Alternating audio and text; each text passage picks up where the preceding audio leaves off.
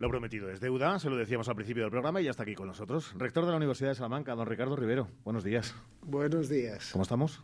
Bien, muchas gracias por invitarme a ser. Nosotros encantados de... Es verdad que no coincide el arranque, como quien dice, de, año, de este 2024, con el curso, pero es un curso y es un año, el 24, lleno de retos. Permítame que la primera pregunta casi sea de, balance del 23, que, es verdad, comprende dos cursos, pero eh, el año 23 ha sido un año bueno para la universidad. Ha sido un año mucho más tranquilo que los anteriores, un año de crecimiento del número de estudiantes en las distintas ofertas académicas, también de recuperación plena de la proyección internacional, con venida de muchos extranjeros a la ciudad. Eso genera riqueza y oportunidades, también de mucho esfuerzo de las investigadoras e investigadores que han publicado artículos mm, de posiciones mantenidas en los rankings bien, de un ambiente que se vive de universidad en Salamanca y en el resto de los campus, eh, en mi opinión, pues eh, esperanzador. ¿no? También ha sido el año de la ley orgánica del sistema universitario, pero bueno, no todo puede ser felicidad. Con lo cual, si es esperanzador, eh, saltando del 23 al 24, y en este año que acabamos de, de arrancar, lo tomamos con, con muchos retos por delante. Sí, hay que mantener siempre la actitud de esfuerzo y alerta, aunque bueno, pues las condiciones de crecimiento del estudio sean favorables y positivas. Tenemos que conseguir que bueno, pues toda la plantilla de la universidad eh, se encuentre motivada, con oportunidades de promoción, que los estudiantes sientan que su experiencia universitaria en Salamanca es recomendable y que todo funcione. Así que, bueno, los retos son eh, cumplir con los objetivos y no pensar que porque estamos creciendo y las cosas van bien, eso va a ser siempre así, porque la competencia en el sistema universitario español es feroz. Hay cada vez más universidades privadas, las universidades públicas intentan conseguir los resultados que Salamanca está obteniendo en términos de atracción de estudiantes o de rankings. Y también nos estamos situados en el noroeste español, que es un territorio pues que pierde población como consecuencia de bueno pues eh, la evolución demográfica y que también tiene otros mm, problemas, ¿no? A los que la universidad tiene que eh, plantarle cara y conseguir que se vayan remediando, ¿no? generar oportunidades para que los jóvenes se queden aquí, atraer más empresas a través del parque científico y otras instalaciones, en fin, que toda esa vertiente de futuro y de creación de progreso está aún pues necesitada de esfuerzos añadidos. Hablando de eh, la actividad demográfica de este eh, bendito país, eh, esta mañana se conocían todavía más datos y algunos hacían referencia, sociólogos a través de la cadena SER, de que se están en valores peores incluso que después de la posguerra. claro, ante eso, que es uno de los datos, si no hay más niños, no habrá más jóvenes, ¿cómo es, y permítame la expresión casi circense, el más difícil todavía para, para universidades que tratan de, de captar a, jóvenes. Bueno, esa circunstancia, esos datos poblacionales van a afectar mucho a las universidades que se nutren, que solo atraen estudiantes de su territorio más próximo. Y hay universidades en el noroeste español que presentan esas características. Salamanca, la Universidad de Salamanca es una universidad que está acostumbrada a atraer estudiantes de otros lugares y eso nos va a salvar de la evolución demográfica, no solo en cuanto al mantenimiento de las cifras de chicos y chicas en las aulas, sino también en cuanto a la retención después de ese talento para que contribuya a la generación de tejido productivo, ¿no? Si eh, la Universidad de Salamanca tuviera que llenar sus aulas con los niños y niñas que nacen aquí, pues sería una universidad de 12.000 estudiantes, o menos quizás. Pues son datos. Eh, hablando de eh, la universidad, y casi en el arranque, el propio rector hablaba, porque siempre le gusta mucho hablar de, equipo y de, eh, todos y cada uno de los sectores que conforman en el fondo la, universidad, de lo que es el alma de, la universidad. dentro de esa nueva ley de universidades se habla de el aumento de la participación, el aumento también de, contratación, el aumento de plantilla. claro, si hay que aumentar plantilla, pero la financiación o se queda congelada o baja o no sube, en la manera proporcional, todavía es otro palo en la rueda, uno más. Muchas universidades van a pasar por situaciones muy difíciles por las eh, modificaciones del estatuto del personal docente, la nueva ley de universidades, rebajas de dedicación, estabilización de personas que tenían contratos precarios. Todo eso necesita pues eh, más recursos, más dinero.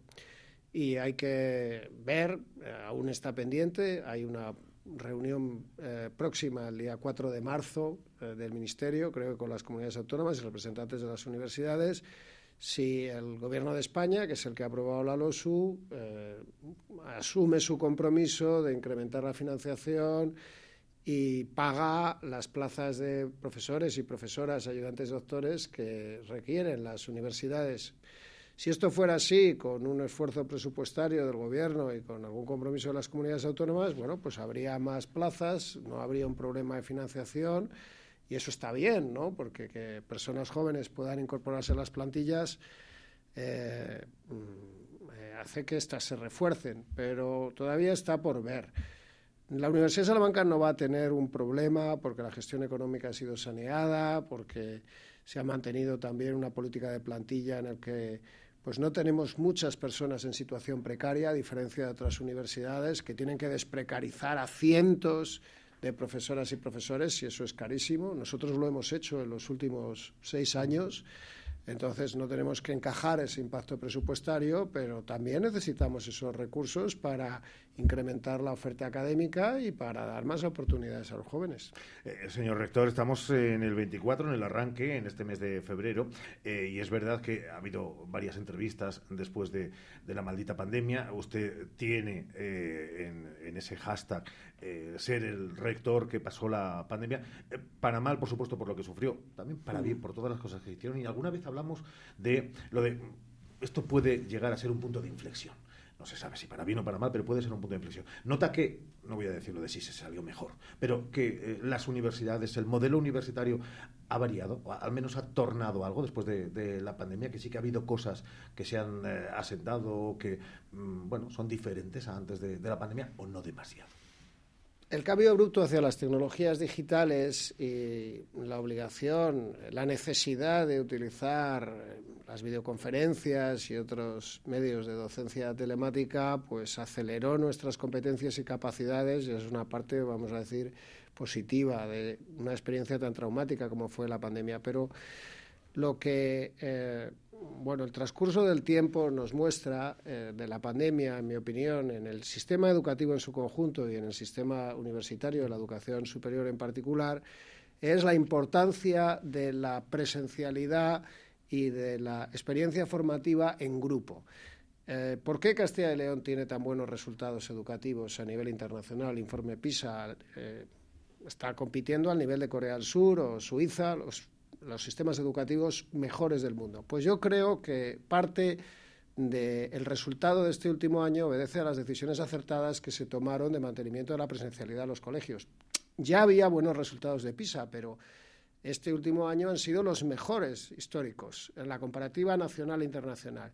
Y es que Castilla y León optó por la presencialidad. Y entonces los chicos en los colegios no perdieron tantas competencias educativas como los de aquellos sistemas que pasaron totalmente al modo telemático.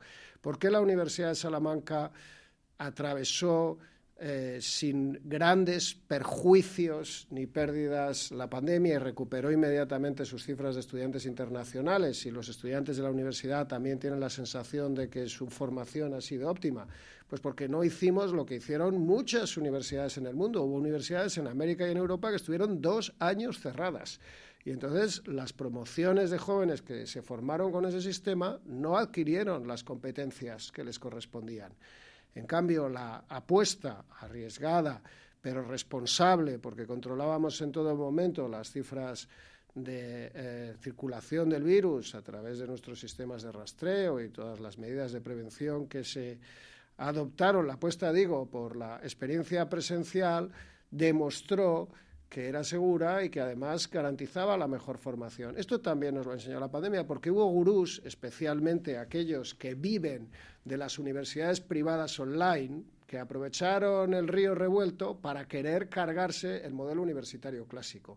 Y si hace mil años los jóvenes de todo el mundo prefieren estudiar con otros jóvenes de otras eh, de, de otros lugares, es porque eso es bueno para la formación humana, para la experiencia educativa. Y eso no lo pueden sustituir las pantallas, aunque, insisto, la adquisición de las competencias digitales ha sido una ganancia, ¿no? Complementan nuestras capacidades y también es parte de pues los medios que los eh, docentes eh, y las organizaciones en general podemos y necesitamos utilizar. Pero ya sabemos que el efecto de facilitación social que es lo que ocurre cuando corremos en grupo, cuando bailamos con otras personas, también funciona en la educación.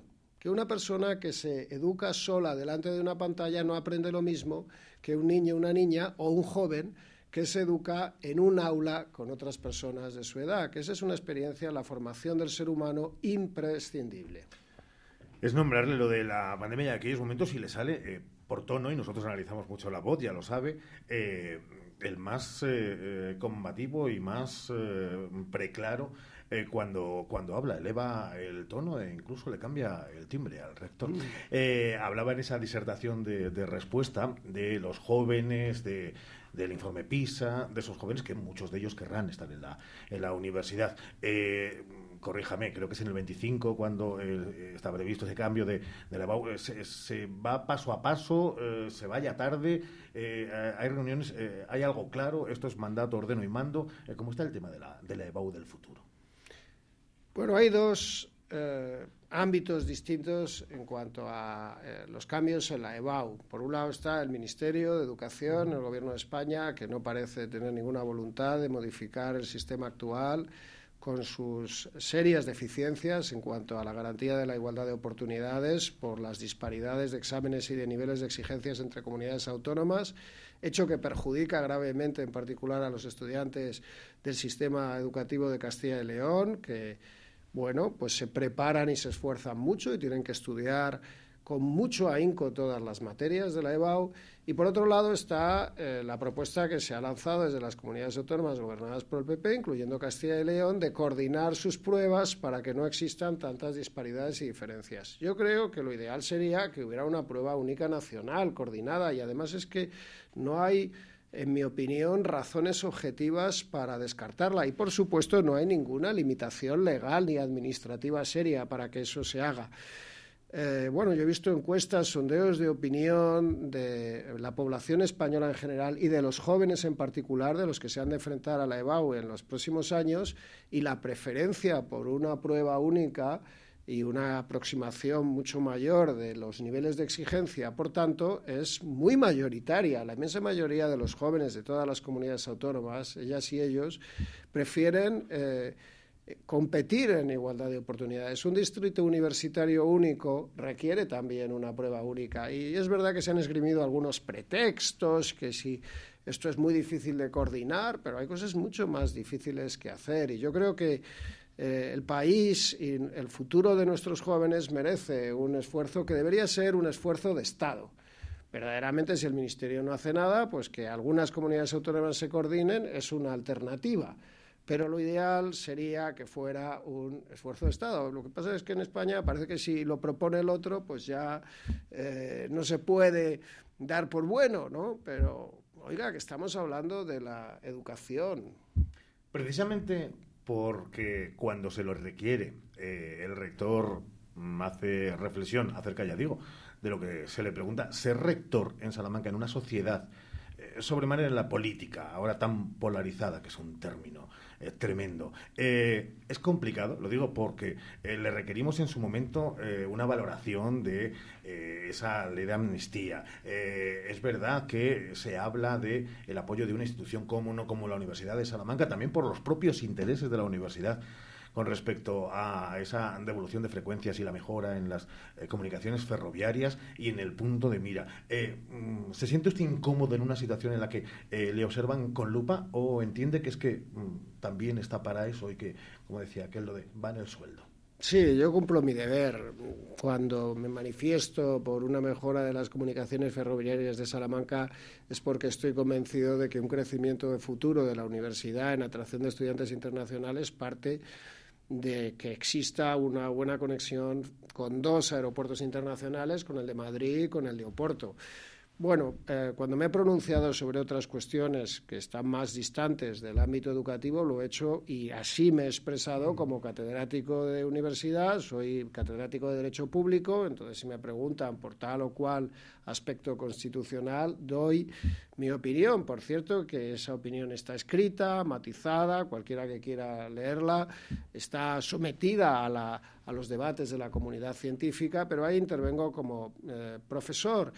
Em, creo que además forma parte de la función de la universidad mm, participar en los debates del tiempo ¿no? y defender, pues reivindicar mm, los grandes desafíos de nuestro tiempo. Ayer tuve una intervención pública y defendí la Agenda 2030 ¿no? y puede que ahora pues, sea un momento un, tanto delicado para hablar de esas cosas, pero no podemos tener toda una planificación estratégica en la universidad en torno a los objetivos de desarrollo sostenible. Luego, cuando nos preguntas por la Agenda 2030, pues eh, decir, no, no, oiga, yo creo en la Agenda 2030. Pues es verdad que ahora hay una controversia un, un tanto artificiosa e interesada eh, sobre los objetivos de desarrollo sostenible, pero bueno, que la, humanidad avance en, logros de igualdad, de ausencia de discriminación, de, equidad, de sostenibilidad. Y eso no obsta para que es perfectamente compatible con otras reivindicaciones y otras solidaridades, ¿no? Yo creo que la universidad tiene que estar muy comprometida con todo el sector agropecuario, que es tan importante en Salamanca, y cada vez que hemos tenido ocasión nos hemos solidarizado con ello. Tiene que estar comprometida con la labor que realizan muchos profesionales y por qué vamos a callarnos eh, cuando mm, creemos en las cosas que defendemos, ¿no? La EVA única, pues a mí me parece una causa justa y necesaria para los estudiantes. Y además muchos estudiantes de distintas ideologías, formas de pensar y filiaciones políticas creen lo mismo. Una más, eh, tres con tres sílabas y cuatro sílabas, eh, que cada vez van más unidas y además eh, traspasando fronteras. español y Salamanca cada vez se tiene más claro. También se pronunció en esa visita real ayer en la capital charra de Su Majestad la Reina Leticia Ortiz. se están dando pasos, está, está satisfecho de ese timing hacia la consideración de Salamanca ciudad del español o es que ya es la ciudad del español. Pues lo es sin duda. Eh, y los últimos años hemos consolidado alianzas estratégicas que son muy potentes en ese sentido. Por supuesto, yo como patrono del Instituto Cervantes, que lo soy desde el primer año de mi mandato, desde el 18 antes, mm, pues se perdió esa posición de la Universidad de Salamanca del patronato del Instituto Cervantes, pues tengo buena colaboración con el Instituto eh, la alianza con la Real Academia Española ha reforzado muchísimo proyectos estratégicos como el español de la inteligencia artificial, el español de las máquinas, de los algoritmos. El eh, acuerdo que hemos firmado con las universidades de raíz hispánica de Estados Unidos, que son 570 universidades norteamericanas, va a traer decenas de miles de estudiantes de español a Salamanca y sobre todo, y es lo que se le presentó a doña Leticia, a la reina, el martes en el Centro Internacional del Español, sitúa nuestra institución, la Universidad de Salamanca y Salamanca como ciudad del español en un proyecto que tiene eh, no solo mm, derivadas educativas, aprendizaje de la lengua, sino que es una reivindicación del valor de la lengua y cultura hispana en Estados Unidos. Nuestros aliados allí, los representantes de Haku, son hispanos a cuyos hijos les castigaban en las escuelas estadounidenses por hablar en español. Y ellos quieren que el español se convierta en un activo, porque de hecho lo es, porque es la comunidad que está aportando más al Producto Interior Bruto y con más fuerza emergente en el mercado de trabajo de Estados Unidos.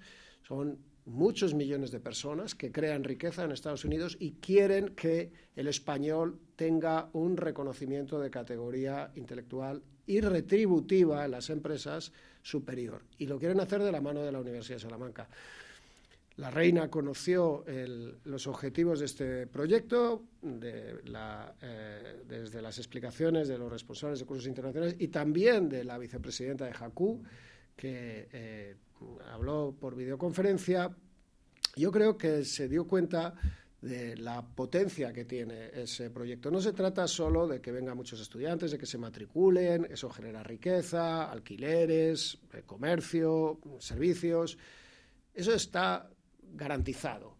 Se trata de que cuando llegue el momento del español en Estados Unidos que deje de ser una lengua penalizada y considerada de mm, personas que trabajan en puestos eh, de poca cualificación y pase a ser la segunda lengua del país y una cultura tan reconocida, eso, ese proceso lleve el sello Salamanca. Y va a ser así, porque el gran grupo organizado de hispanos universitarios es JACU, la asociación con la que hemos firmado la nueva prueba de acreditación. Bueno, eh, yo creo que es, en fin, no he señalado los logros más importantes. Está Instituto Cervantes, estamos en el patronato, eh, Real Academia Española, son los dos pilares de la lengua española, institucionales, y ambos eh, son socios. Salamanca, la universidad, trabaja en pie de igualdad con el Instituto Cervantes y con la Real Academia Española, pero es que además el gran salto de Estados Unidos que estaba pendiente se ha dado eh, pues desde aquí. Fíjese, si es que daría para muchos más temas. Eh, la próxima entrevista, cuando llegue, hablaremos de, si le preocupa también, obviamente, como rector, el precio de los, de los alquileres y de cómo el mercado de la vivienda también está complicado para los más jóvenes, para aquellos que tienen que desplazarse. Pero ya digo, será en una próxima ocasión. Nunca le he preguntado, y ya para cierre, si si le gustan las entrevistas. Eh, porque tengo la sensación de que a veces disfruta con las entrevistas porque es esa parcela en el fondo de docente que, no puede eh, hacerlo todo lo que le gustaría desde el puesto de, rector, pero eh, no le veo mal en las entrevistas. Parece que hasta disfruta en un momento dado. Si es que no diga que no. Creo que es verdad que, pues, como docente, mm, estoy acostumbrado a explicar y explicarme. Pero creo que una entrevista da la oportunidad de expresar en un modo muy accesible, porque no es un informe técnico, eh, la visión y el balance que se tiene de los desempeños. Y claro que eh, mm, hay que hacerlo mm, de una manera sintética, pero también que se, se, entienda bien, ¿no? Y si uno no tiene claro lo que quiere hacer, no sabe decirlo. Pues lo ha dicho muy bien, señor eh, Rivero, don Ricardo. Gracias por haber estado con nosotros, rector, y hasta la próxima. Que, que vaya todo muy bien. Muchas gracias, don Ricardo.